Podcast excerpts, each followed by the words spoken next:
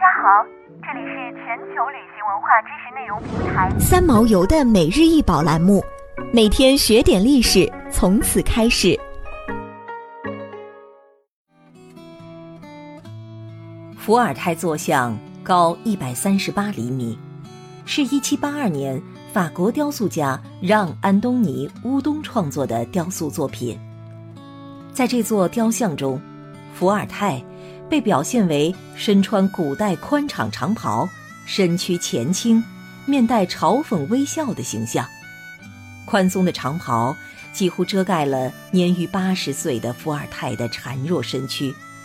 其流畅的衣纹又显示出稳重的造型感，使人物产生一种庄严高尚的气质，俨然是一位古代先哲。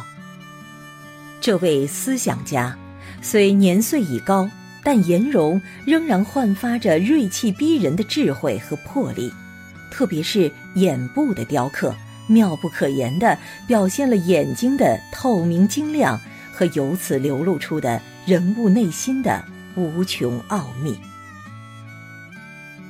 伏尔泰的面庞瘦削，但是他敏锐的大眼睛传递出内心的激情，他的嘴角流露着一种嘲讽的微笑。在这件雕塑面前，人们似乎可以感受到伏尔泰脸上的每一块肌肉都在变化和活动着，他的脸上永远焕发着。过人的智慧。伏尔泰在椅子上的姿态生动简约，看上去似乎是乌东所有著名雕塑中最贴近生活的一个。伏尔泰刚受领大师的头衔不久，就与世长辞。在乌东手下，他被雕塑成一个虚弱的老人。尽管如此。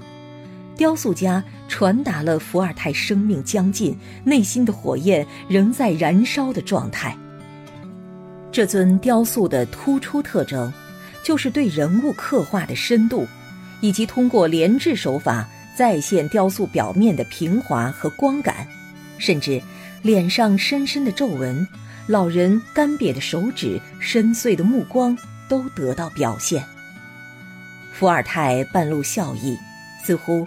在审视自己的思想，他双目闪烁着光芒，那是智慧、才智和哲学思辨的集大成。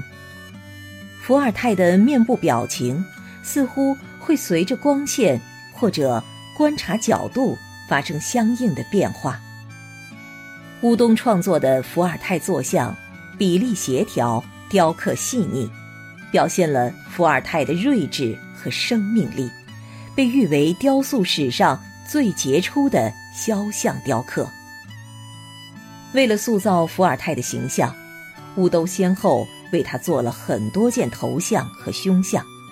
这件坐像开始创作于伏尔泰去世前一年，真实的记录了这位八十岁高龄的哲学家的生前形象，同时对他的性格特征进行了深刻细腻的表现。